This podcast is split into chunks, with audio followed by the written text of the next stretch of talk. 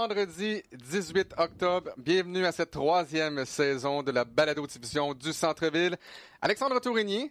Et non, ce n'est pas Mathieu Jolivet qui a changé de look. Euh, nouvelle coupe de cheveux, Mathieu, non. Il s'agit de l'excellent Francis Jeté.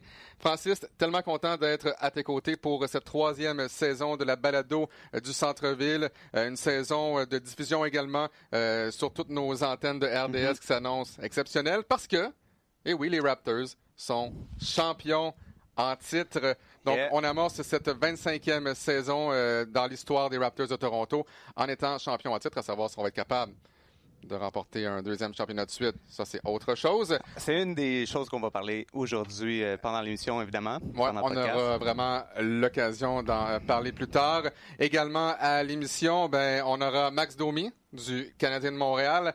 On aura également Charles Dubébret, qui est entraîneur adjoint du côté du club école des Raptors, Raptors 905. Mais tout d'abord, pour tous ceux et celles qui se demandent qui est l'homme à mes côtés, Francis Jeté.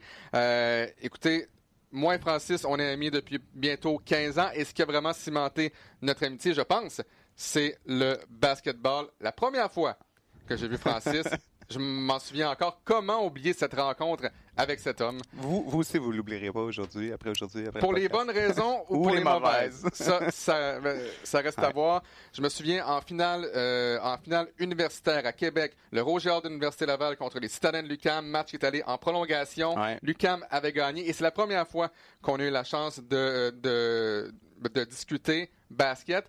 Et depuis ce temps-là, on s'est mis à travailler ensemble. Euh, j'aimerais un peu que tu te présentes parce que certainement qu'il y a des gens à la maison qui ne te connaissent pas, mais tu as été vraiment derrière l'un des plus grands sites web de basketball au Québec, qui est encore en ligne, Jet Set Basket.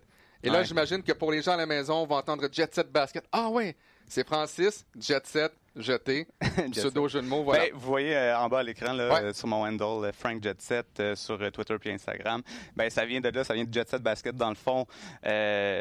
Il y a en 2006, je connaissais absolument rien à l'internet, mais j'étais un passionné de basket. J'étais un coach de basket depuis plusieurs années. Puis je me suis dit que j'allais lancer un site web de basketball pour le basketball québécois. Puis vraiment, à l'époque, moi, vu que j'étais un coach, j'ai voulu développer un site pour les entraîneurs de basket. Puis l'objectif, c'est que les coachs, eux autres, aient partagé leurs drills là-dessus, etc., etc. Mais je me suis rendu compte qu'au Québec, les, les coachs, c'est tous des passionnés. Souvent, il y a un, il y a un autre job. Euh, souvent, euh, le, le, ils passent tellement de temps déjà dans le gym qu'ils n'ont pas le temps d'uploader des, euh, des drills sur les sites web. Donc, ils venaient consommer, consommer les drills que, que j'avais mis dessus, mais il n'y avait pas de nouveau contenu. Donc, je me suis dit, ah, ben, ça me prend du contenu. Puis, j'ai été chercher des nouvelles du basketball universitaire. J'ai commencé à créer des, des, nouvelles sur le ben, basketball québécois. Et c'est comme ça que j'ai reçu vraiment beaucoup de, feedback très positif, comme quoi il n'y avait rien de ça euh, encore. Donc, le, site a, pris vraiment une grande envolée. Puis, euh, ben, à ce moment-là, vraiment, le focus, c'était 100% sur le basketball québécois. On parlait un peu de la NBA. Euh, c'était les premiers moments où Facebook, Twitter, ça, ça, grandissait. Donc, le, buzz, le, NBA buzz sur Twitter, puis tout ça, j'étais dans, les premiers à couvrir ça mais euh, vraiment le focus était sur le basketball québécois. Euh, les, acteurs d'ici euh, les noms d'ici, les joueurs québécois qui étaient dans la NCA, parce qu'à l'époque, on n'avait pas encore dans la NBA. Ben, en fait, on avait, mais... à moindre mesure, et peut-être... et on va parler bientôt des Raptors dans deux, trois minutes, mais tout d'abord, j'aimerais qu'on poursuive un peu la discussion sur Jet Set Basket. Ce que j'adorais de ce site-là, c'est que ce n'était pas un agglomérateur de contenu, c'était un créateur de contenu. Jet Set Basket, donc toi, tu étais euh, dans, dans les gyms, tout le monde te reconnaissait et te reconnaissait évidemment encore dans les gyms. Tu étais sur le terrain. Euh, plus tard, il y avait des gens qui travaillaient pour toi. Évidemment, qui étaient également sur le terrain. Ben, il y a des gens, d'ailleurs, ben, tu sais, toi, tu as collaboré aussi. Mais euh, il y a Stéphane Morneau qui travaille ici euh, à RDS. Euh, il travaille pour le RDS.ca. On le voit un peu à la télé aussi. Il écrit des chroniques. Ben, il était un des premiers collaborateurs que lui, il parlait juste de NBA sur Jet Set Basket à l'époque. donc, tu sais, là, j'ai la chance aujourd'hui de travailler avec toi dans la salle des nouvelles ici. À RDS, ouais. RDS, puis avec Steph Morneau. Mais, oui, effectivement, il y, a, il, y a, des gens qui ont collaboré sur le site, mais c'est principalement moi qui étais derrière. Puis, ben, ensemble, on a créé... On est allé filmé souvent. Si tu voulais avoir euh, des, des, gros dunks, euh, lorsqu'il y avait un match important, la caméra de Francis était là-bas. Et ça, c'était avant, évidemment. Bon, moi, j'ai un Blackberry, un des seuls au monde encore à avoir ça. Mais c'était avant les iPhones. C'était avant tout le monde qui pouvait filmer un match. Si tu voulais voir un match, ben, tu devais aller sur Jet Set Basket et tu avais tous les, euh, tous les faits saillants des matchs également. On a eu la chance. Et là, je vous invite, si vous êtes présentement sur votre laptop ou sur votre cellulaire, moi et Francis, on adore le basket universitaire ici dans la province de Québec, euh, même au pays. Et on, avait, on a fait deux épisodes du 5 partant. Donc, je vous invite à aller sur YouTube et à écrire le 5 partant. Et c'était un magazine dédié 100% au basketball universitaire au Canada et au Québec. Donc, deux épisodes. Vous allez voir, ça vaut la peine pour deux choses. Pour sa coupe de cheveux? Ouais. Pour ma coupe de cheveux semi-mohawk, pas tant belle. Et pour ma chemise beaucoup trop longue, roulée aux manches pour une raison que je m'explique encore très mal. Donc, si vous voulez rire de moi, c'est parfait. Vous pouvez aller sur YouTube avec le 5 partant. Mais Après ça, vous pouvez aller aussi sur Twitter, prendre des screenshots puis euh, taguer Alex avec ça. Très drôle aussi. question qu'on qu'on fasse voir ça à tout le monde, ceux qui vont prendre le temps d'aller regarder. Parce que mine de rien, là, ça fait maintenant 15 ans que je travaille ici à RDS, mais ça fait quoi ça fait c'est ma 17e année dans le basketball également. Ouais. Imagine 17 ans dans le basketball. Ouais. C'est on commence à être vieux, Francis? Ouais, ça, ne, nous rajeunit pas. Nous, on a grandi. Tu sais, la, raison pourquoi le podcast s'appelle du centre-ville, c'est parce que nous, on a grandi avec, la voix de Bob C. Euh, donc, euh, donc euh, on lui rend hommage un peu avec ce nom de podcast-là. Je pense que c'est ça vaut la peine parce que sans, sans Bob C, on n'aurait pas eu la chance de, d'assister aux exploits de Michael Jordan à l'époque. Moi, je suis un grand fan de, de MJ. Hmm. C'est, grâce à lui que je tombe en amour avec le, le basketball. Mais, comme plusieurs fans, mais tu sais, au Québec, c'est drôle parce qu'on a tout le temps des, des fans qui n'aiment pas Michael Jordan euh, pour une raison que j'ignore. Pour moi, ça, a été euh, euh, la raison pourquoi je suis tant passionné par le basketball. Puis, puis aussi, peut-être une des raisons pourquoi Jet Set, j'ai réussi à, le pousser aussi loin, même si c'était très difficile. C'était, je, voyais la détermination de Michael Jordan, puis je m'en suis inspiré pour ce projet-là. Puis c'est ça qui m'a permis aussi d'arriver ici à RDS. Donc, Grâce à, MJ. Donc, troisième saison du centre-ville. Et cette année, ben, on veut que les gens à la maison puissent apprendre à nous connaître également, à savoir ce qu'on aime, savoir ce qu'on n'aime pas, etc. Lorsque Francis vous parle de Michael Jordan, il faut savoir que ça fait 15 ans qu'on se connaît et je pense que ça fait 15 ans que chez toi, tu as un immense poster ou mural, grandeur réelle du wingspan, je crois, de Michael Jordan dans son mur de salon. Donc, tu rentres chez lui, sur le mur de salon, ce que tu vois, ben, c'est un gros Michael Jordan. Exact faut savoir également, Francis adore les souliers du Jordan Brand. Oui, parce que là, une des choses qui est importante de savoir, c'est Alex et moi, on est deux sneaker fans, mais complètement différents. Fait Alex, lui, embrasse la nouvelle culture euh, des, des, des t'as des, t'as des Colorés, euh, t'as, des KD, t'as des Kobe. Moi, j'ai juste des Jordan. Juste des Jordan. je suis un gars plus classique, minimaliste. Fait que le vieux look, euh, puis moi, mes sujets préférés, c'est les Air Jordan 11 euh, rouge et noir. Fait que voilà. Et d'ailleurs, plus tard cette année, ce qu'on veut faire, on veut faire une chronique euh, avec les souliers de basketball. C'est vraiment quelque chose qu'on apprécie tous les deux. Et il y a une chose qu'on a en commun, moi et Francis. On achète des souliers qui coûtent généralement cher. Et là, en tout cas pour moi, j'adore les souliers blancs. Et qu'est-ce qui arrive dans ce temps-là? Ça reste dans la boîte ou dans le garde-robe. Tu finis par jamais les mettre, mais tu les aimes. Ils sont beaux. Donc voilà, c'est une des choses que moi et Francis aimons. Et passons maintenant à quelque chose d'autre qu'on aime également. Les Raptors de Toronto, champions en titre à la suite d'une victoire en six matchs au printemps dernier contre les Warriors de Golden State. J'ai eu le temps, depuis ce temps-là, de laver mon veston qui était complètement trempé euh, de champagne. Encore une fois, je le répète peut-être, mais c'est une des plus belles expériences professionnelles que j'ai eu la chance de vivre. Et Francis et moi avons Je suis très jaloux d'ailleurs. Puis, euh, s'il y en a qui ne savent pas de quoi Alex parle, vous pouvez aller voir sur le rds.ca. Alex a rédigé un, excellent texte où tu racontes, dans le fond, qu'est-ce que tu as vécu dans les coulisses euh, quand tu avais la chance d'être là-bas pour vivre la victoire des Raptors victoire un peu anticlimatique parce qu'il y a eu tellement d'arrêts de jeu dans cette fin de game-là. Pendant que toi, était là-bas, moi, j'étais à Montréal pour euh, euh, couvrir le, Jurassic, Park. euh, Jurassic Peel, Jurassic Park Montréal. Puis, euh, tu sais, j'étais là avec mon, mon cellulaire à essayer de filmer la réaction. Mais là, finalement, il y avait tellement d'arrêts de jeu que ça a été vraiment une, fin de match, tu sais, où on a perdu un peu le, le momentum. Puis... Mais ils sont sortis avec... Avec le championnat. Bref, parenthèse sur ce chandail, pour ceux qui nous écoutent euh, donc euh, sur Spotify ou sur Spreaker, j'ai un chandail de, qui, qui, commémore la victoire des Raptors de Toronto, un, un hoodie. Dès que je l'ai vu, je dis Wow, très beau, je veux me l'acheter. Donc, au mois de juin, je le commande. Et là, maintenant, à chaque semaine, je recevais votre chandail n'est plus disponible. Ah Back order, vous l'aurez la semaine prochaine. Finalement, je l'ai reçu au mois d'août et depuis le mois d'août, qu'il est soigneusement euh, plié. Je vous laisse deviner si c'est moi qui l'ai plié ou, ma femme, un ou l'autre. Ou ton nouveau bébé. exactement, ce qui explique possiblement les, les cernes présentement. Mais depuis le mois d'août, qui est soigneusement plié et que j'attends la première de la balado-diffusion du centre-ville oh, pour le porter. Oh, ouais, tu Exactement. la première fois Exactement. Et pour ceux qui nous suivent depuis maintenant deux ans, vous savez que j'aime me faire faire des chandails, acheter des chandails. J'en ai un avec le visage de Mathieu Jolivet. Oui, ben, en fait, c'est la seule raison pourquoi j'ai accepté de faire le podcast avec toi. Parce que tu veux que, parce que je voulais qu'un jour tu aies un, t-shirt avec ma face dessus. je vais choisir ta meilleure photo, c'est certain. Euh, simplement pour revenir brièvement sur les Raptors, comme je disais, tu as eu la chance euh, d'aller à Toronto dans Jurassic Park et je pense que tu as vraiment vécu tout l'engouement. Ben, tant à Toronto qu'à Montréal pour le basket. Et on l'a vu, il y, a un, texte sur le rds.ca euh, qui est sorti au cours de la dernière semaine et qui, euh, et qui témoigne justement de la hausse de popularité du basketball au Québec et au Canada.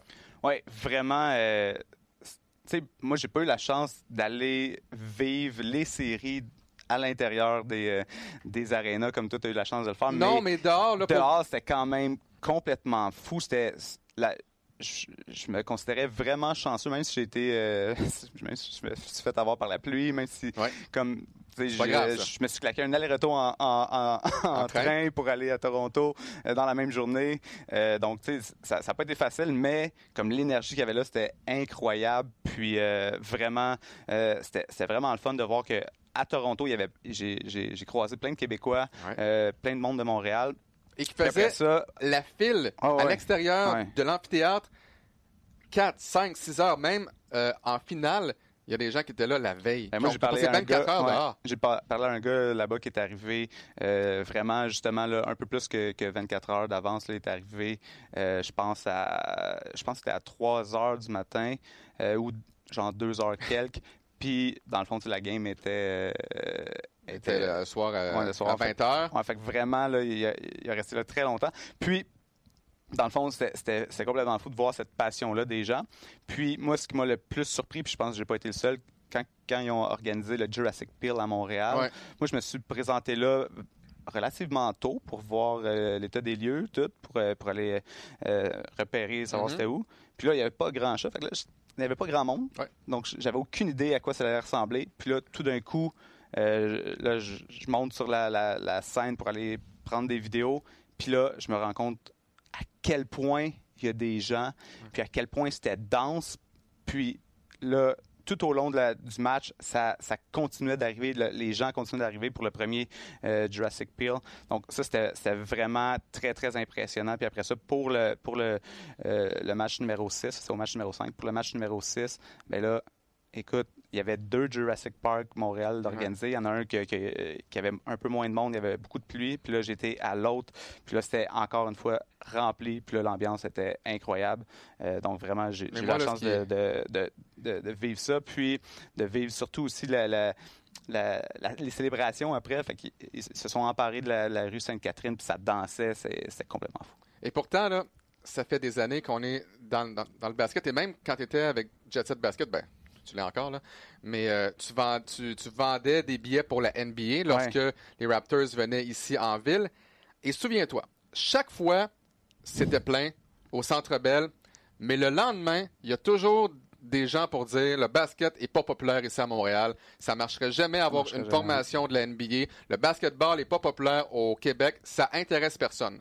Le message que j'ai à dire à ces gens-là, parce qu'il y en a encore, c'est que ça ne vous intéresse pas, vous.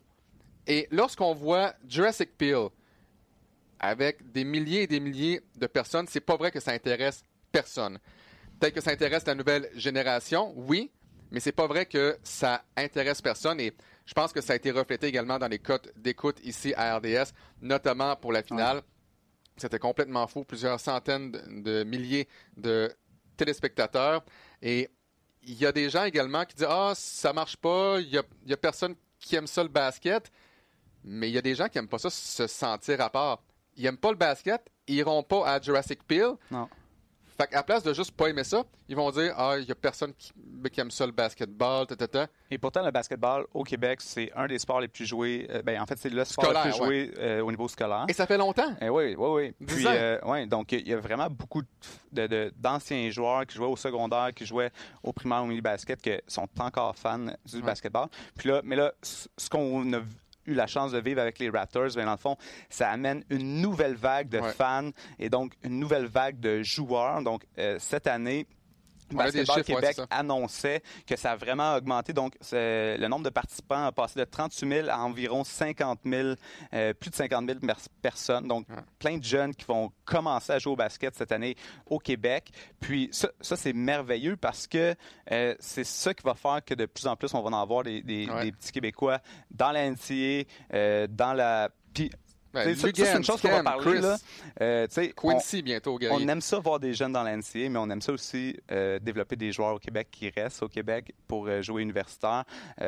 Donc, tantôt, tu, tu, parlais de Jet Set, tu, parlais de, de qui je suis. Ben, moi, c'est ça que je veux amener cette année au podcast. Je veux qu'on ait une saveur québécoise, locale. Fait qu'on va parler à des gens du, du basket d'ici. On va parler du basketball universitaire, basketball collégial. C'est qui les, les, prochains, les prochains euh, c'est qui les prochains? Chris Boucher. Fait qu'on va essayer d'en parler euh, cette année euh, au podcast. Également, on veut essayer d'y aller peut-être également plus large. Les Québécois qui jouent en Europe, on peut penser à un gars comme Olivier Hanlan. On voudrait lui parler. Quincy Guerrier qui commence bientôt sa carrière universitaire avec Syracuse. On, veut lui parler. On va assurément parler à Lugans, à Kem, à Chris. On va être la référence. Et je pense que c'est ça qui fait en sorte que RDS est la référence au niveau du basket. On a accès à tellement de joueurs, on a accès, on, est sur le terrain, on a accès aux joueurs, on a accès aux coachs, on a accès à tout le monde. Euh, et brièvement, pour, conclure sur les Raptors euh, en 2019, ça a amené vraiment un paquet de nouveaux fans et même des amateurs torontois comme Max Domi, que j'ai eu la, chance de voir régulièrement lors des matchs des Raptors avec son papa Ty. Euh, il y a d'autres de ses coéquipiers qui sont allés également à Toronto. Et je peux vous dire, il y avait un buzz. Toutes les vedettes voulaient être vues à Toronto. Max Domi vient de Toronto. Et pourtant, comme vous allez entendre dans l'extrait suivant, euh, je lui ai posé la question raconte-moi un peu, c'était quoi le buzz à Toronto, puis à quel point tu étais un partisan de basket à la base. Et après ce championnat des Raptors, du moins euh, cette, belle séquence qui a duré, euh, ma foi, trois mois, ben, deux, mois à Toronto, à quel point tu es rendu un grand fan de basket? Et je vous laisse écouter sa réponse.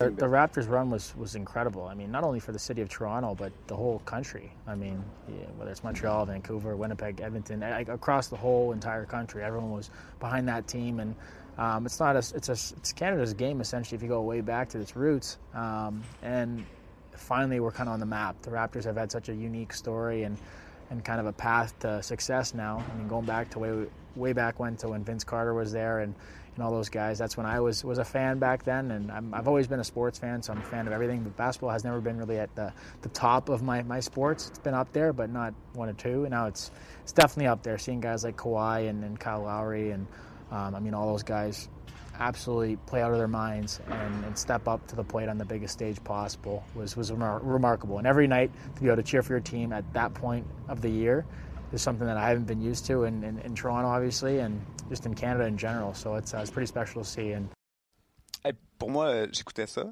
l'entrevue, puis là, c'était vraiment intéressant de voir qu'il dit que c'est pas un grand fan de basket parce que moi, l'année passée, quand ils sont venus euh, au Centre Bell, j'ai eu la chance de le voir jouer contre Gallagher. C'est deux, deux grands joueurs. euh, jouer au basket. Là. Donc, euh, avant, avant le match, les, les joueurs du Canadien de Montréal étaient au Centre Bell et ont joué.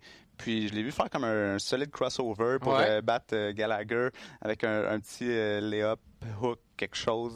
C'était pas super beau, mais tu voyais que c'est un athlète puis qui est capable de jouer d'autres sports au hockey. C'est drôle parce que Max Domi, euh, plus tard, m'a avoué, lorsqu'il a joué justement contre Brandon, euh, me disait Brandon n'est pas nécessairement un excellent joueur de basketball, mais c'est tellement un bon trash talker. Il a réussi à me faire douter de mes capacités sur le terrain. Et là, il rentre un premier tir, un deuxième. Et là, qu'est-ce qui se passe? Je suis en train de me faire battre par Brandon Gallagher. Je peux pas croire à ça. Et euh, tu parlais euh, justement de la visite des Raptors. Notre collègue Peter Yanopoulos euh, a, a, tweeté la semaine dernière, je pense que les Raptors devraient, et ça au conditionnel, devraient revenir à Montréal pour un match préparatoire, donc en 2020. Lorsqu'on aura plus de, plus de détails, on pourra vous les communiquer. Ouais, puis sais, honnêtement, là, moi, ça, c'est une des plus belles choses. J'ai eu la chance de, de, voyager quand même pas mal, aller voir LeBron à, à Cleveland, euh, sais, aller voir plusieurs matchs de la NBA un peu partout. Euh, puis, à Montréal, ça reste, même si les matchs pré-saison, ça, ça reste mes matchs préférés auxquels j'ai eu la chance d'assister parce que l'ambiance est tellement unique, parce que tout le monde est tellement reconnaissant qu'il y a du basketball à Montréal que pendant le warm-up, la, foule est déjà dedans. Puis tu as un petit dunk dans une game pré-saison, puis la foule fait wow.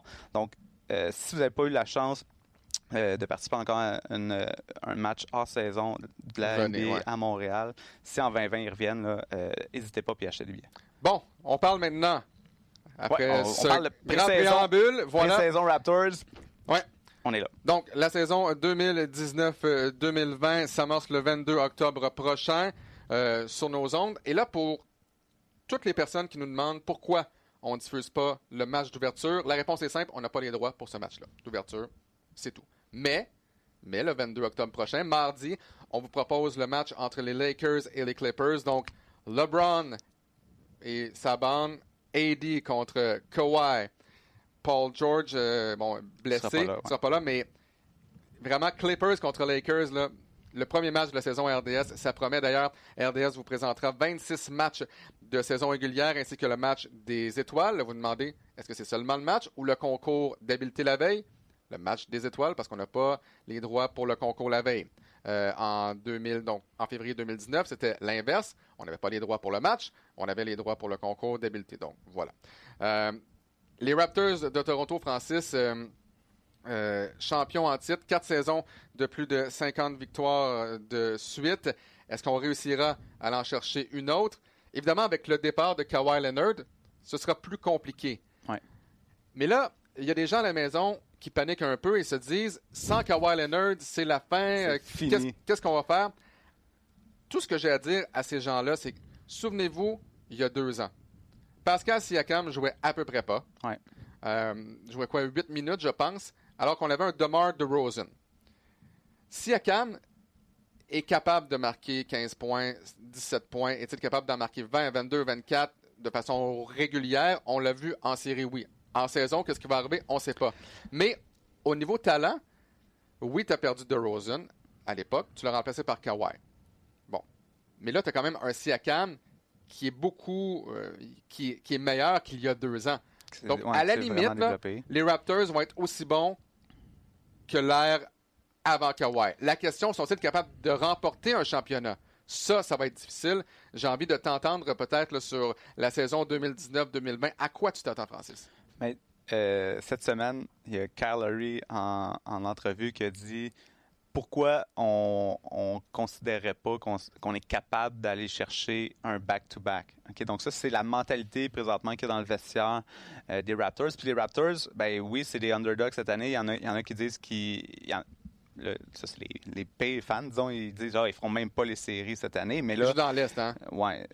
c'est ça, exactement. L'Ouest, ben, puis, puis encore, je pense que les Raptors feraient les séries dans l'Ouest, mais dans l'Est, là, si tu as une bonne petite équipe, tu les séries. Oui, puis tu sais, avec le, noyau d'expérience qu'il y a encore chez les Raptors, je pense que euh, c'est assuré qui, fassent les séries. Puis on l'a vu dans le passé, avant même que Kawhi soit là, on était une équipe qu'on participait aux séries de manière régulière. Le problème, c'est qu'on se faisait tout le temps euh, laver par LeBron euh, pendant les séries. Là, LeBron est rendu dans l'Ouest, fait qu'on a un problème de moins du côté des Raptors.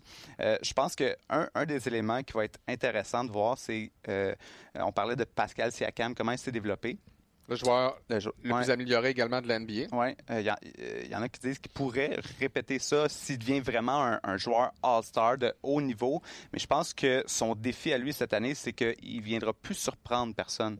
Fait que là, tu sais, en avant-match, les autres équipes, ils savent qu'ils doivent garder un œil sur Pascal Siakam. Il va être dans, les scouting reports à chaque fois. Donc là, lui, ça va être de voir est-ce qu'il va être capable.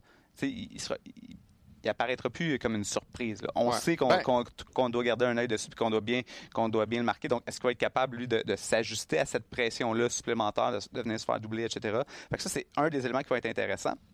l'autre chose que, il y a deux scénarios que, je vois, moi, je pense, pour les, Raptors cette année.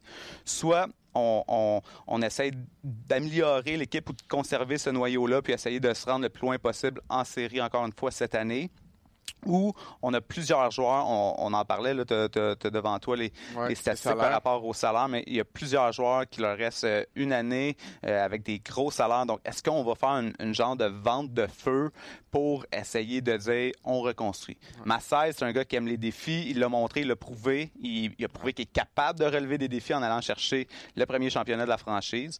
Puis là, maintenant, qu'est-ce qui va être intéressant de voir, c'est quoi son prochain défi qu'il veut euh, affronter? Est-ce qu'il veut essayer de, prouver encore tout le monde qui est capable de, faire de la magie puis d'amener peut-être une coupe de joueurs, de faire des échanges euh, stratégiques au courant de la saison pour aller chercher un back-to-back?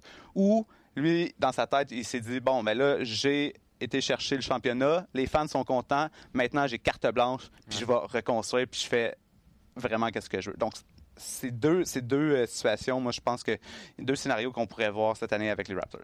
On va, on va reculer un peu. Lorsque tu parles de Siakam, évidemment qu'en série, c'était pas nécessairement, c'était pas nécessairement une surprise, mais Kawhi Leonard attirait aussi deux, deux joueurs à la fois. Donc, lorsqu'un joueur est doublé, c'est certain que tu as plus de place.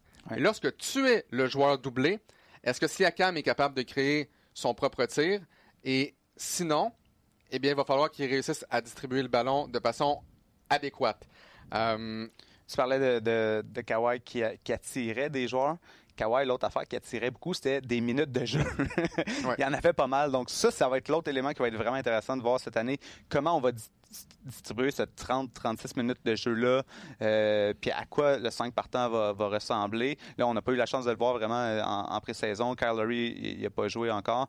Donc, euh, ça, ça va être intéressant à garder un œil là-dessus. Gasol va être utilisé moins de minutes pendant la saison. On va recevoir le traitement Kawhi Leonard. Mm-hmm. Donc, j'ai hâte de voir à quoi va ressembler effectivement ce 5 partant. Mais il faut, mais faut pas oublier quelque chose. OG Anunobi revient en santé. Est-ce que ce sera le Anunobi de 2018-2019? Est-ce que ce sera le Anunobi de la fin 2017-2018 qui avait été exceptionnel? Je ne sais pas. Norman Powell également. Euh, un joueur qui avait perdu son poste il y a deux ans. Euh, la saison dernière a connu une saison correcte, mais on l'a vu en séries éliminatoires. Norman Powell a fait la différence. Fred Van Vliet, au début de la saison dernière, complètement effacé. Première ronde contre le Magic, absolument horrible. Deuxième ronde contre les Sixers, complètement horrible. Son fils naît. Là, soudainement, on retrouve le Fred Van Vliet des beaux jours. Non seulement ça, le match numéro 6, Clay Thompson se blesse. Parfait. Je peux vous dire une chose. Malgré la blessure de Clay Thompson, les Warriors, pour moi, ont mieux joué que les Raptors. Et c'est Fred Van Vliet avec un quatrième quart complètement fou. Je pense que de mémoire, c'est 13 points au quatrième quart. C'est grâce à lui si les Raptors ont remporté le match numéro 6. Parce que si cette série-là retourne à Toronto pour un match numéro 7, c'est pile ou face. Je comprends que Durant était blessé, je comprends que Thompson était blessé, mais la pression d'accueillir un match numéro 7 à domicile en finale de la NBA avec des joueurs qui n'ont pas tant d'expérience que ça. Tu Kawhi et Green qui avaient de l'expérience en finale. Puis Green ne connaissait pas des super bonnes séries non plus. Exactement. Donc, euh, et c'est ça. Là, tu perds un gars comme Green. Mais si tu le remplaces à la position de 2 par Norman Powell qui connaît une bonne saison, c'est correct. Et pour moi, encore une fois, et je pense que ce fut la même chose l'année dernière, l'identité des Raptors, c'est pas nécessairement l'attaque. C'est défensivement. Souvenez-vous du box and one contre Steph Curry. Euh, ça a fait gagner essentiellement deux matchs aux Raptors. Donc, box and one, on joue du zone et un 1 contre 1. C'était Fred Van qui suivait pas à pas euh, Steph Curry. Et d'ailleurs, Steph Curry, cet été, avait un hoodie euh, avec une boîte, donc box plus 1. Ah et en bas, respect ah, the game. Ça, c'était plutôt euh, drôle et, là, pendant qu'on parle de, Fred Van Vliet, moi, c'est vraiment le joueur que j'ai le plus hâte de regarder jouer parce que ses déclarations récemment, puis on l'a vu cet été sur les médias sociaux, il s'est entraîné extrêmement fort. Puis lui, sa vision, là, c'était pas Ah, OK, on a gagné, on fait le party tout l'été. Non, non, il a, il a dit jamais travaillé aussi fort que ça, que pendant sa saison morte cet été, pour revenir puis prouver qu'il qu'il n'y a pas juste eu de la loc, puis que c'est pas juste son bébé qui est arrivé qui a fait qu'il est, est, devenu meilleur. C'est un peu comme toi, tu as eu ton bébé cet été. Puis là, je suis meilleur? Puis, là, c'est ton meilleur podcast ah. à vie. Fait on voit que ça a un impact positif, mais Fred Van Vliet veut que ça soit plus que juste un coup de vent, juste un passage, euh, comme on a déjà vu euh, avec d'autres joueurs vedettes, que oups, il explose à un certain moment donné, puis là, après ça, ça s'efface un peu plus. Donc, j'ai vraiment hâte de le voir, euh, comment il va stepper up son game. Puis un autre joueur que j'ai hâte de voir des, des Raptors, ben, c'est euh, le Montréalais euh, Chris Boucher, euh, que lui aussi, je l'ai suivi vraiment sur les médias sociaux cet été, puis il a l'air très focus. c'est un, un, joueur qui a une histoire complètement incroyable. tout le monde en a entendu parler, donc je ne vais pas passer trop de temps là-dessus, mais ce, joueur-là est quand même juste à sa deuxième vraie saison dans la NBA. Donc, il y, a, des choses à prouver. Il y a quand même une bonne, bonne pré-saison. J'ai vraiment hâte de voir combien de minutes il va avoir, puis comment, comment il va se débrouiller avec ça, puis comment, comment on va prendre avantage. Il, essaie de développer son jeu euh, vraiment un peu partout. Donc, euh, j'ai vraiment hâte de voir Chris Boucher euh, en action euh, cette année avec les Raptors. Chris Boucher qui avait amorcé la saison dernière euh, avec un contrat à deux volets, un contrat qui a été changé pour un contrat à un volet à mi-parcours lors de la saison 2019-2020. brièvement, un retour sur la situation salariale. Tu en as, tu en as parlé un peu. Donc, Carl Lowry, on lui a offert une extension de contrat d'une saison cet été, ben, il y a quelques semaines à peine. donc, ce contrat jusqu'en 2020-2021. Et là, tu as des décisions à prendre cette année, comme tu l'as dit. Qu'est-ce que tu fais avec les gros contrats de Mark Gasol, près de 26 millions, Serge Ibaka à 23 millions, Fred Van Vliet à 9 millions. D'après moi, Fred Van Vliet, on va vouloir euh, faire en sorte qu'il reste, mhm. selon le montant qu'il va demander, évidemment. Mais Carl Lowry, cette année, gagne 33 millions. Donc 33, 25, 23. Tu as énormément de sous, près de 80 millions pour mhm. ces trois joueurs-là qu'est-ce que tu fais? Est-ce que tu attends à la mi-saison pour voir où tu te situes? Et est-ce que même tu peux être acheteur à la date butoir des, transactions pour peut-être te rendre en finale de l'NBA? Parce que plus tard, on va avoir la chance d'en reparler, mais il n'y a, plus, a plus nécessairement de trio. Ce sont maintenant des, duos. Les équipes font moins peur, selon moi. Les Raptors savent comment gagner. Ils l'ont prouvé, ils l'ont fait. Les Sixers ne savent pas comment gagner. Les Celtics ne savent pas comment gagner, du moins les, joueurs qui jouent présentement pour les Celtics. Les Bucks sont encore jeunes. Défensivement, ils ont été exceptionnels, mais on ne sait jamais. Tu es à une blessure au Greek Freak. Tu es à un ou deux mauvais matchs de perdre le momentum en séries éliminatoires et de perdre. Les Raptors savent comment gagner. C'est l'avantage qu'ils ont sur toutes les autres formations, à mon avis, dans l'Est, parce que LeBron est dans l'Ouest. Donc, on ne parle plus des Cavaliers, on ne parle plus du Heat de Miami nécessairement. Donc, avec ces 80 millions-là, j'ai hâte de voir, est-ce que c'est un parachute doré pour Larry ou c'est plus facile d'échanger quelqu'un qui est sous contrat? C'est super intéressant ce que tu dis parce que euh, on a eu plusieurs conversations de basket au fil des ans, mais je me souviens printemps passé, c'était une des choses qu'on parlait des Raptors, hein, justement qu'ils n'étaient pas capables de gagner en série jusqu'à la ben, pas pas capable, mais il y avait vraiment de la difficulté. On sait, les Raptors, tous les, les, les, matchs numéro un de chaque série, il y avait vraiment de la misère à gagner ça en mm-hmm. partant. Déjà, ça, c'était la, une des bêtes noires. Mais tu sais, oui, les, Raptors, avant, il y avait ce, ce, genre de blocage-là mental de dire, ah, on, est-ce qu'on est une équipe qui est capable de gagner en série? Là, on l'a prouvé. Kawhi n'est plus là, mais l'expérience que ces gars-là ont, ont, ont acquérie dans le vestiaire, euh, sur le terrain, ben ça va être intéressant de voir comment ça va avoir un, impact. puis c'est une équipe de grinder, euh, c'est un peu euh, c'est un, un leg des, dernières années. puis, moi, je suis persuadé que les, Raptors vont, faire les, vont faire les séries où ils vont se rendre. Mais là, ça reste à voir. Puis ça reste à voir. tu as parlé de la, date limite des, transactions dans, dans, la NBA. Ben, moi, c'est certain que Massai va, va, va, passer à l'action, mais, il reste à savoir qu'est-ce de quel côté? Donc, quelques joueurs également euh, qui s'amènent avec les Raptors de Toronto. Rondé Hollis Jefferson, qu'on a eu la chance d'avoir dans nos studios il y a euh, deux ans. Euh, donc, s'amène avec les Raptors, provient des Nets de Brooklyn. Cameron Payne s'en vient. Stanley Johnson également, qui a connu une saison succès avec les Pistons de, de Détroit. Et Nick Nurse, hier ou avant-hier, donc jeudi ou mercredi, était très loin d'être heureux euh, du niveau de performance euh, des deux nouveaux venus, Johnson et Hollis Jefferson. Et évidemment, Nick Nurse a le beau jeu, vient de, remporter le championnat de la NBA, mais on est en match préparatoire. Reste encore énormément de temps. Donc, tout au long euh, de la saison, toutes les deux semaines, ben, on sera ici à RDS pour la balado-diffusion du centre-ville. On est loin d'avoir fini, il reste peut-être une vingtaine de minutes j'ai eu la chance hier, Francis, eh en fait, j'ai eu la chance depuis le mois d'avril de m'entretenir avec Charles Dubé-Bray, euh, qui est à Toronto, un entraîneur euh, de basketball qui a roulé sa bosse en Europe ici en Amérique du Nord. En Chine aussi. En Chine, vient de Québec. Euh, Charles Dubé-Bray est entraîneur adjoint du côté du club école des Raptors de Toronto, le Raptors 905. Et j'ai eu la chance hier, donc jeudi soir, de le joindre au téléphone. Alors voici donc mon entrevue avec Charles Dubébret. En compagnie de Charles Dubébret, entraîneur adjoint du club école des Raptors de Toronto, le Raptors 905. Merci beaucoup de prendre quelques minutes pour nous aujourd'hui. C'est toujours vraiment apprécié. Euh, Charles, on a eu la chance de vivre ensemble le parcours exceptionnel des Raptors en série la saison dernière. Puis quand on dit que la force d'RDS, un peu, ce sont ses collaborateurs, ben, t'en fais évidemment partie. Et ce qui m'impressionnait, moi, c'est lorsqu'on se promenait ensemble euh, à Toronto, euh, c'est à quel point les joueurs des Raptors et même des autres équipes te respectent. Ils te reconnaissent, s'arrêtent pour te saluer, même au retour de la mi-temps. On a vu ça lors des matchs éliminatoires. Et pour les gens qui ne te connaissent peut-être pas, comment tu as obtenir le respect des joueurs, tant du 905 que des Raptors?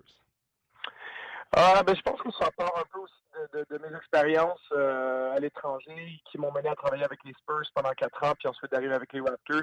Euh, quand un parcours qui n'est pas celui d'être un, un, ancien joueur, mais d'être un, entraîneur qui, euh, qui bâtit sa carrière à différents niveaux, ben, éventuellement, tu acquiers un certain niveau de compétence. Donc, forcément, ça, ça être parfait, ben, tu arrives quand même à, expliquer certaines choses aux joueurs qui, à un moment donné, font, en sorte qu'eux comprennent que, tu sais de quoi tu parles, puis éventuellement, tu gagnes ton respect en partie de cette façon-là. puis je pense que l'autre chose aussi, c'est les relations humaines que tu es capable d'entretenir avec eux, c'est de, t'intéresser à leur parcours. Euh, moi, comme j'ai passé à travers les Summer League beaucoup, euh, j'ai vu beaucoup de joueurs qui se battaient pour leur spot pour rentrer en NBA, donc il n'y avait pas nécessairement un parcours facile. Puis à partir du moment où tu t'intéresses à, l'encheminement pour se rendre là, ben, je pense qu'eux réalisent que euh, tu as leur bien à cœur aussi, puis tu arrives à créer un relationnel avec eux qui, qui engendre du respect par le fait même. Charles, tu as vraiment fait partie également de l'aventure des Raptors. tu as eu la chance également de participer au défilé des champions à Toronto. Parle-moi de cette expérience-là complètement folle. À part ton, ton gros coup de soleil au visage, peut-être, est-ce que tu peux nous raconter cette journée-là, à quel point c'était vraiment irréel de voir autant de partisans des Raptors dans les rues de Toronto? Oui, ouais, ben, je pense que comme tu l'as dit, il y a un côté vraiment surréel, surréaliste à, cette journée-là. Euh, c'est particulier de vivre un championnat d'une équipe euh, professionnelle euh, en Amérique du Nord. Je veux dire, on, sait l'intérêt que ça génère, euh, non seulement ici en Amérique du Nord, mais à travers le monde entier. donc, quand tu as la chance de faire partie d'une organisation championne, c'est déjà une chose, mais en plus, avec les Raptors, les Raptors, d'une certaine façon, c'est pas juste les Raptors de Toronto, c'est les Raptors du Canada entier. ça a été la plus grosse parade de l'histoire de la NBA. Ça a, été, ça a été confirmé par les chiffres. 3 millions et demi de personnes qui sont venues à Toronto, selon les chiffres estimés par, par la police de Toronto. Donc, euh, vraiment exceptionnel le niveau sonore, de voir tout l'amour que les gens euh, donnaient à cette équipe-là. Puis on sentait que non seulement la ville de Toronto, mais le, pays entier attendait justement ce championnat-là depuis 1993, où les, Blue Jays et les Canadiens de Montréal avaient gagné cette année-là. Mais euh, c'était vraiment attendu. Puis je pense que c'était le, point d'exclamation suite à beaucoup d'années de, développement puis de construction du basket au Canada, du côté professionnel avec les Raptors, mais aussi par le développement du jeune talent. on voit qu'il y a de plus en plus de joueurs canadiens qui sont dans l'NBA, donc le basket est vraiment en train de monter partout au Canada. Puis la, performance des Raptors l'année dernière, elle, elle, a permis de justement mettre une espèce de cerise sur le Sunday. Puis cette parade-là, ça a été juste une expression d'amour puis de, bonheur de la part de, tellement de gens. Donc vraiment quelque chose qui ne peut pas se comparer à, rien d'autre dans une vie, à, mon avis, à tout le monde au niveau sportif. Écoute, tu dois avoir flotté sur un nuage pendant quelques jours. Est-ce que un jour dans ta vie, tu avais déjà peut-être espéré participer à un défilé de champion de l'NBA et non seulement ça, à Toronto?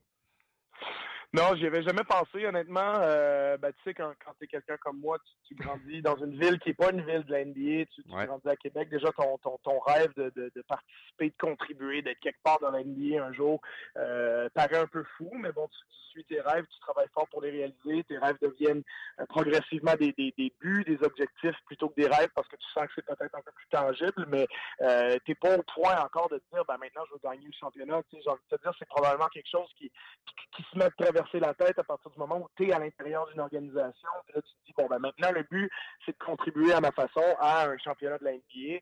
Euh, donc, moi, c'est ma première année euh, avec les Raptors. Donc, forcément, tu te dis, ben, avec le petit peu que je peux contribuer à leur succès, euh, on espère que ça aille le plus loin possible. Mais bon, toute chose étant égale, tu as, une chance sur 30 de gagner. Hein. donc, donc, tu pourrais passer 30 ans puis peut-être gagner une fois. Puis il y a des gens qui, qui gagnent même pas. Donc, je me sens extrêmement privilégié d'avoir pu le faire parce que c'est pas quelque chose que, que j'imaginais encore il y a quelques années. Là, tu disais que tu as grandi à Québec et les Raptors se sont entraînés au PEPS de l'Université Laval à Québec euh, début septembre, fin octobre. C'est quand même pas rien d'avoir les champions en titre, euh, les, les, voir choisir non seulement la province de Québec, mais la ville de Québec pour amorcer leur camp. Est-ce que tu as senti que l'équipe, que l'organisation, les joueurs ont apprécié euh, le PEPS et surtout la ville de Québec, la belle ville de Québec? Oui, de manière certaine, euh, pour en avoir discuté avec euh, plusieurs personnes à différents niveaux de l'organisation. Euh, déjà, ben, les infrastructures qui à l'Université Laval sont parmi les meilleures au pays. puis vraiment, ce que tu recherches dans un camp d'entraînement, c'est une espèce de, d'intimité, de, bulle dans laquelle tu peux travailler parce que c'est un moment de travail très intense pour, pour des joueurs qui se battent pour, pour des, rôles dans l'équipe. des fois, c'est simplement de faire l'équipe ou pas, mais pour d'autres, c'est, de grandir leur rôle, c'est d'avoir une place dans la rotation. Et puis pour les coachs, d'évaluer, d'être capable de d'installer les piliers euh, offensifs et défensifs et, à l'extérieur du terrain qui vont, qui vont te permettre de construire ta saison. Donc, euh, c'est un moment de travail très, très important. Puis, on a pu l'avoir euh, au PEPS avec justement des, des, infrastructures qui nous étaient bien, bien organisées pour nous. puis après, ça a été justement le, côté de la belle ville de Québec aussi pour l'équipe qui, qui était justement dans le Vieux-Québec, qui pouvait profiter de la beauté de la ville puis de son côté unique. Donc, beaucoup de gens qui n'étaient jamais venus ont remarqué que c'était une ville très, très particulière puis euh, euh, je pense que ça a donné envie aux Rockies de revenir en espérant que, ça fasse partie de leur choix dans le futur. Oui, je rappelle, on est en compagnie de Charles Dubébret, entraîneur adjoint du club école des Raptors de Toronto. Charles, j'aimerais te parler un peu de Chris Boucher. Bon, on se souvient l'an dernier, il a été nommé le joueur euh, par excellence de la G-League. on l'a vu plus souvent qu'à son tour, bon, être exclu de la rotation, même bon du, top 10. Et je me souviens, dans la série contre les Sixers, j'avais demandé à Nick Nurse si Boucher pouvait peut-être aider à contrer la longueur des Sixers en série. Puis on sentait dans sa réponse, ben, peut-être que la confiance n'était pas à 100% euh, donc pour Nick Nurse envers Chris Boucher en série. Est-ce que tu sens que le joueur québécois est prêt maintenant pour le prochain niveau? Chris a beaucoup progressé cet été. Il a travaillé très fort. Je pense qu'il sait que euh, de par les résultats qu'il a eu en G-League l'année dernière avec son, son, titre de joueur le plus utile puis de joueur défensif de l'année, bon, qu'il n'y a plus vraiment rien à faire dans cette ligue-là. Ça a été un, bel endroit pour prendre un élan, pour progresser, mais en même temps, euh, maintenant, tu veux pas faire une deuxième saison comme ça. Donc maintenant, c'est d'établir sa place dans l'NBA. Puis c'est une année, euh, comme Chris s'est rendu à 26 ans, je veux pas dire c'est ça passe ou ça casse absolument à 200% cette année, mais disons que c'est quand même une année hyper importante dans son développement pour lui prouver qu'il peut s'établir peut-être sur la, la unité des Raptors, tu vois. Donc, euh, euh, ça veut pas dire que c'est un, un, futur euh, titulaire NBA dans le 50 d'une équipe, mais euh, au lieu d'être peut-être le 13e, 14e joueur comme il a été par le passé, ben, peut-être qu'il peut être le 9e, 10e. Donc, euh, je pense que Chris a eu un très, très bon camp jusqu'à maintenant. Il a eu un très, mm-hmm. très bon été dans les différents séjours qu'on a fait, que ce soit à Las Vegas, à la Summer League ou ensuite à Los Angeles dans les, séances d'entraînement. Donc, Chris a, fait des, grands pas en avant, à mon avis. après, ça va être les choix de Nick Nurse de voir quel type de rotation il veut utiliser. Est-ce que derrière Ibaka et Gasol, on veut mettre Chris comme, troisième big, en guillemets, ou alors on veut glisser des joueurs comme Siakam ou Aninobi à ces positions-là pour faire jouer les, plus. Donc ça, je pense que ça peut avoir un impact sur la saison de Chris. Mais Chris a tout fait pour, se développer. Je pense qu'il est plus confiant, plus mature, plus fort. Donc c'est un meilleur Chris Boucher qu'on va voir cette année que l'année dernière. Et puis les choix de Nurse vont, vont, nous démontrer s'il a réussi justement à, s'insérer dans le top 10 des, Raptors. Euh, Charles, je voulais également te féliciter pour les excellentes capsules Basket 101 euh, dont tu as fait partie, qui seront diffusées euh, tout au long de l'année à RDS et sur le rds.ca. Ça devait être plaisant pour toi de pouvoir enseigner également via la télévision. Oui, oui, oui, vraiment le fun. L'expérience télévisuelle est très intéressante pour moi. Je pense que tant qu'on peut partager sa passion euh, au plus grand nombre de gens possible, euh, ben, c'est super intéressant pour moi de, pouvoir le faire puis de le faire chez moi aussi, de le faire au Québec. Euh, on n'est pas non plus des, dizaines de Québécois à avoir réussi à, avoir un chemin qui nous permet de, toucher au monde de l'NBA, donc de pouvoir redonner à tous ceux qui m'ont donné beaucoup pour me rendre là, puis peut-être inspirer des prochaines générations aussi derrière moi. C'est vraiment une belle expérience. Donc, très, très content d'avoir pu contribuer à ça avec RDS. Toujours très intéressant. Charles Dubébret, entraîneur adjoint du Club École des Raptors. Merci encore une fois, Charles, et on se retrouve euh, bientôt, euh, soit à Toronto, peut-être même ici à Montréal, dans nos studios. Ben, merci beaucoup à toi, Alexandre. Avec grand plaisir. Quelle tête de basket, hein? Tellement intéressant, Charles Dubébret. J'étais vraiment jaloux que tu aies la chance de faire l'entrevue avec lui. J'aurais aimé essayer de poser quelques questions aussi, mais excellente entrevue pour de vrai. Euh, ouais, c'est un gars de basket. J'ai hâte qu'on ait la chance d'y reparler au cours de la saison. Assurément. Et également, on n'en a pas parlé euh, lors de notre ouverture, mais on va avoir plusieurs collaborateurs qui vont joindre à nous euh, via Skype, via FaceTime au cours de la saison. Nos experts, donc euh, Peter Yanopoulos, William Archambault, Max Boudreau également, seront avec nous. On risque d'en avoir un, deux et peut-être même trois chaque semaine, notamment lors de la date butoir des transactions avoir une table ronde, être peut-être cinq à discuter des mouvements de personnel dans la NBA. Donc, plusieurs collaborateurs. Également, comme on, vous a dit, on aimerait parler à Chris Boucher, Lugansdor, Kem Birch également. Donc, euh, Charles Dubébret nous a parlé euh, brièvement euh, donc de Chris Boucher. Lugansdor, contrat à deux volets avec le Thunder d'Oklahoma City. J'ai bien hâte de voir comment ça va se passer pour lui cette saison. Kem Birch, comme on l'a dit hier lors de notre de notre spectacle preview, donc préambule à la saison 2019-2020. Euh, Birch a profité la saison dernière d'une blessure de Mobamba pour euh, vraiment prendre la place, pour s'établir. Quelle est la prochaine étape pour Birch? Défensivement, il est exceptionnel. Cet été, a joué pour Équipe Canada, a été très bon également. Peut-il euh, amener des points à l'attaque, vraiment être un, être un joueur encore plus complet? On a vraiment hâte donc de l'avoir à notre antenne, Kem Birch. on a demandé au public via Twitter et on vous invite tout au long de l'année à nous envoyer vos questions donc via Twitter. Euh, on a eu euh, aussi l'hashtag du centre-ville. Je pense pas que c'est un hashtag qui est utilisé vraiment beaucoup, fait que ou simplement à moi ou à toi directement. Vous voyez oh, plus bas, plus bas, euh, ici là, là. Et là, les gens qui nous écoutent sur Spreaker disent qu'est-ce qu'ils font? Je pointe mon nom, mon handle Twitter. Donc Alex Tourigny at Alex Tourigny RDS puis at Frank Jet 7. Ouais, Frank Jet 7, mais le 7 en chiffres. En chiffres. Donc, les questions du public. Oui, on va commencer avec une question de Simon Servant. Notre ancien collègue, euh, qu'on salue encore une fois, un habitué de la balado du centre-ville. Oui, un grand fan de basket. Euh, il pose la question, les Lakers, est-ce qu'on y croit euh, vraiment? Donc, l'expérience LeBron, Anthony Davis. Donc, est-ce que, toi, Alex, qu'est-ce que tu penses de, qu'est-ce qui va se passer à, à LA cette année? la question qui tue. écoutez, si les Lakers avaient gardé exactement la même formation euh, avec les Balls, avec les Ingram. Euh, bref, si on n'avait pas fait l'acquisition de Davis, non, je n'y crois pas. Là, par contre, as LeBron James. Moi, LeBron James, qui m'inquiète, c'est sa santé. L'an passé, on a vu quelques failles dans son armure. La machine a commencé peut-être à briser. Euh, S'il reste en santé, si AD reste en santé, pour moi, on en a parlé un peu plus tôt, euh, la NBA, c'est maintenant devenu une ligue de duo. Pour moi, c'est le meilleur duo dans la NBA. Meilleur que Harden et Westbrook. D'ailleurs, parenthèse, j'ai hâte de voir comment ça va se passer avec Harden et Westbrook. Il y en a un qui aime jouer en demi-terrain, l'autre qui aime attaquer. Qu'est-ce qui va se passer? Est-ce que Westbrook va attaquer l'anneau, remettre à l'extérieur, et là, ça va ouvrir le jeu pour Harden? Peut-être. l'Ouest est ouverte. Mais pour moi, les Lakers, pas que je sois un grand fan nécessairement, mais euh, je pense que c'est l'équipe à battre. Ah ouais? Je pense que c'est l'équipe à battre dans l'Ouest. Ah, moi, j'aime ça parce que Alex moi, on voit, on voit pas toujours les choses de la même manière. Fait que j'adore ça. Cette, cette, année, on va s'assiner. Moi, tu vois, je pense que les Lakers ils ont moins de profondeur que, mettons, les Clippers dans l'Ouest. Puis. Est-ce que Paul George. Mais c'est ça l'affaire. Est-ce que Paul là... George va être en santé? Ouais. Qui va être le Van Vliet? Qui va être, ouais. euh, qui va être le Mark Gasol pour Kawhi Leonard? C'est ça que j'ai hâte, hâte de voir comment ça va aller.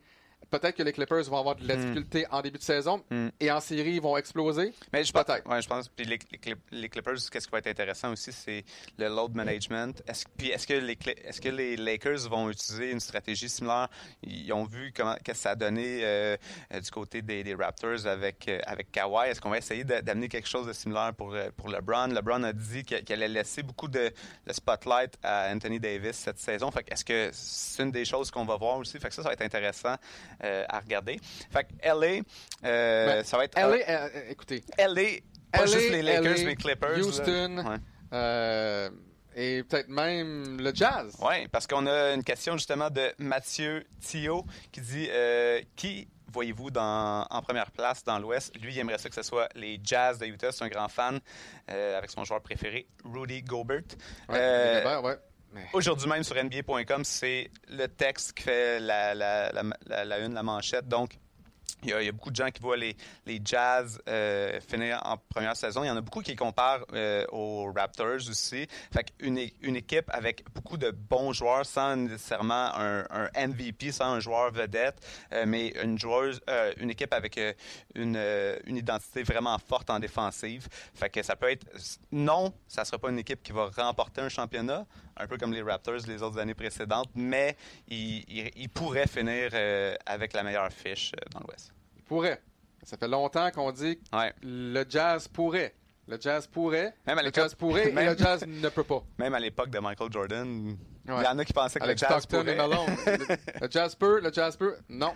non. Euh, Est-ce que la, la signature d'un Boyan Bogdanovic va, qui jouait pour les Pacers va, va changer vraiment cette formation-là? Parce qu'essentiellement, Gobert était là, Donovan Mitchell était là. Est-ce que Mitchell est capable de prendre cette équipe-là sur ses épaules en match éliminatoire? Ouais contre des grosses équipes. Est-il capable de battre LeBron? Mm. Est-il capable de battre Kawhi? Ouais, je pense. Et, c'est là où j'ai de la difficulté avec le Jazz. Et pourquoi pas parler des Nuggets? Les Nuggets pourraient terminer au premier rang. Pour moi, les Nuggets ouais. ont peut-être prouvé davantage que le Jazz au cours des euh, dernières années. Mais l'Ouest. Ouais, ces quatre équipes-là, il ouais. n'y a aucune manière de savoir qui va finir. Euh, Mais oui, numéro un, le Jazz peut finir Jazz, au sommet du classement. Est-ce que ça va arriver? Je ne sais pas. Euh, Francis, on a, on a, le temps parce que le temps file pour ouais. une dernière question du public. OK, on y va rapidement avec euh, Alexandre euh, Tifo qui veut euh, Tifo, pardon, qui veut savoir croyez-vous toujours à Lonzo Ball? Puis moi, qu'est-ce qu'est-ce que qu'est-ce que ça m'amène à parler de ça? C'est Lonzo Ball. Ben, il va avoir la chance de jouer aux côtés de Zion Williamson. Ouais. Pour une franchise où il y a vraiment moins de pression que les Lakers. Puis moi, je pense que ça, ça, ça, risque de créer quelque chose de vraiment le fun. Ça va être une jeune équipe. Euh, on risque d'avoir, peut-être avoir un genre de Lob City 2.0, euh, avoir. Donc, euh, je sais qu'il a travaillé beaucoup sur son jump shot et c'est vraiment moins laid que c'était. Puis, ouais, euh, que donc, ce soit laid, c'est pas grave, mais il mais faut que ouais, ça fonctionne. Oui, fait que ça fonctionnait pas non plus, en plus. Donc là, ça, il a vraiment travaillé là-dessus. J'ai hâte, fait que j'ai hâte de voir qu'est-ce que ça va donner avec euh, Zion Williamson. Puis, ben, justement, ça, ça, répond un peu à la question de Gabriel Le Sieur qui voulait savoir le top 3 des recrues, mis à part Zion, Morin puis RJ Barrett. Ben, il y a Tyler Hero Tyler qui Hero. fait sa, un peu euh, qui surprend tout le monde. Et Tyler Hero, En la saison dernière, euh, dans la NCA, a tiré à 93,5% si ma mémoire est bonne, de la ligne des lancers francs. Lorsque tu es un tireur d'élite, c'est exactement ça que tu vas Mhm. avoir. Euh, capable de tirer à trois points. Dans la nouvelle NBA où tout le monde tire à trois points, c'est un spécialiste, Tyler Hero. Hier, donc, on est vendredi, donc jeudi, jouait contre Michael Carter Williams, je me souviens bien, et là, a réussi un trois points dans son visage. Et du centre-ville. du centre-ville. Et là, ça s'est mis à parler fort entre les deux. On voit, il a énormément de confiance, Tyler Hero, mais on va parler tout au long de l'année de RJ Barrett, le Canadien qui se retrouve dans une situation pas évidente avec les Knicks de New York. John Morant également avec Memphis et Zion Williamson qui attirera l'attention, comme on l'a dit hier avec Peter Yanopoulos. Est-ce que c'est le prochain LeBron James? On ne sait pas. Peut être le prochain Greg Oden également. Oui, parce que euh, déjà, on sait qu'il ne jouera pas le dernier match euh, pré-saison. Puis moi, je le regarde marcher, puis j'ai vraiment peur qu'il euh, finisse pas la saison puis qu'il se blesse. parce qu'on sait que les, joueurs recrues, quand ça arrive dans la NBA, le, load, tout, le, travail qu'il y a versus dans la NCA, puis tout, on, pratique beaucoup plus souvent, on s'entraîne plus. Donc, ce serait intéressant de voir comment on est capable de le garder en santé. Mais est-ce qu'il va perdre du poids? S'il est plus léger, moins de pression sur les articulations. Exactement. Mais quoi qu'il était ado, fait qu'il y avait déjà pas mal de ressources. Oui, effectivement. Francis, quelle première de la balado, de la balado diffusion ça fait trois ans, et lorsque je veux dire balado diffusion trop vite, ça sort régulièrement tout croche. C'est pour ça que je dis tout le temps podcast. voilà. Euh, donc, c'est ce qui complète notre première balado de la troisième saison du Centre-Ville. On sera avec vous euh, chaque deux semaines. Donc, on est le 18 octobre présentement.